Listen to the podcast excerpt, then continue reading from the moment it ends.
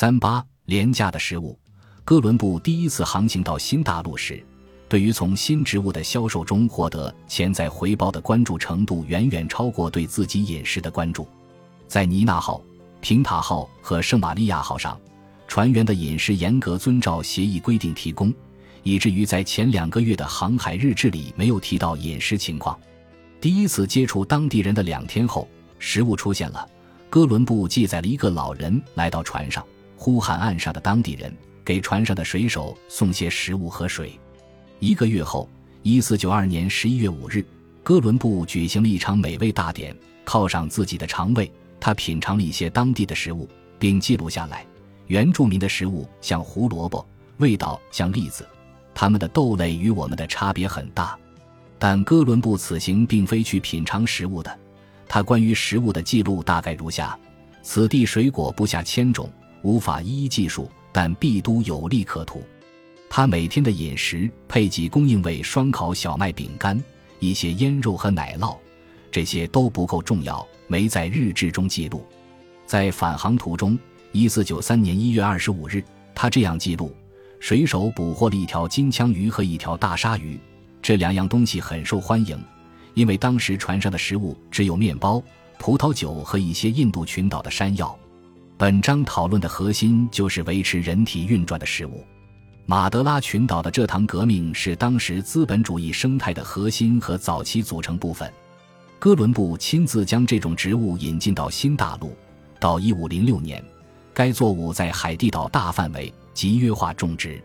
但是在这个故事中，至关重要的食物并不是哥伦布和他的同伴从马德拉群岛带到热那亚的已经加工好的蔗糖。而是水手和奴隶家庭所吃的食物，这些食物为榨取廉价劳动提供生存必需的营养。农作物的品种对土壤和人类生态影响重大。我们不能泛泛讨论食物，而要认识其特点以及不同作物如何形成各自的生态。水稻、玉米和小麦，费尔南·布罗代尔眼中的文明植物，已催生出了几种不同的有关权利、劳动。烹饪和运用自然的农业形态。欧洲人选种小麦，此作物非常耗费土地肥力，耕地必须定期休养。人们可以借此饲养牲畜。现在，谁能想象若没有牛、马、犁、手推车，欧洲的历史会是什么样子呢？因此，欧洲一直把农牧业结合起来，这也决定了欧洲人的肉食性。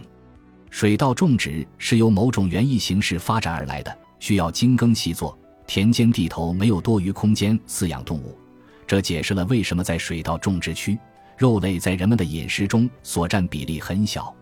种植玉米无疑是人们获得日常面包最简单、最方便的途径。玉米生长非常迅速，不需要太多照料。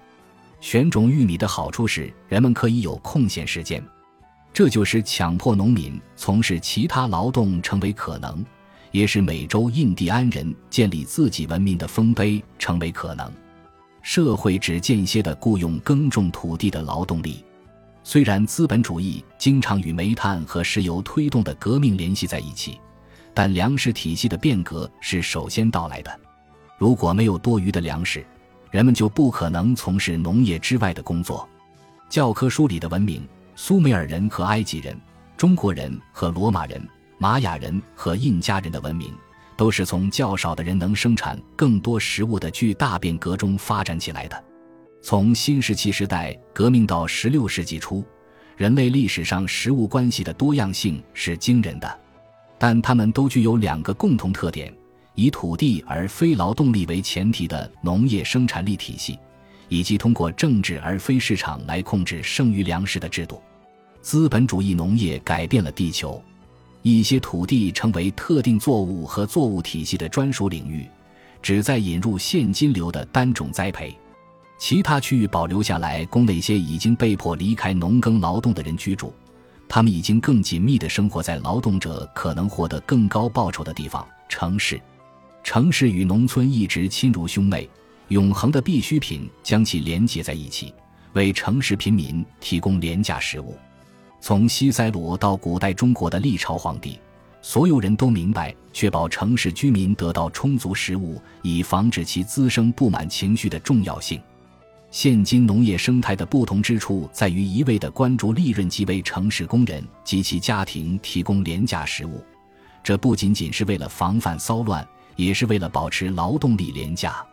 正如我们在关于劳动和关怀的章节中所看到的，维持工资制度费用庞大，随着时间的推移变得更加如此。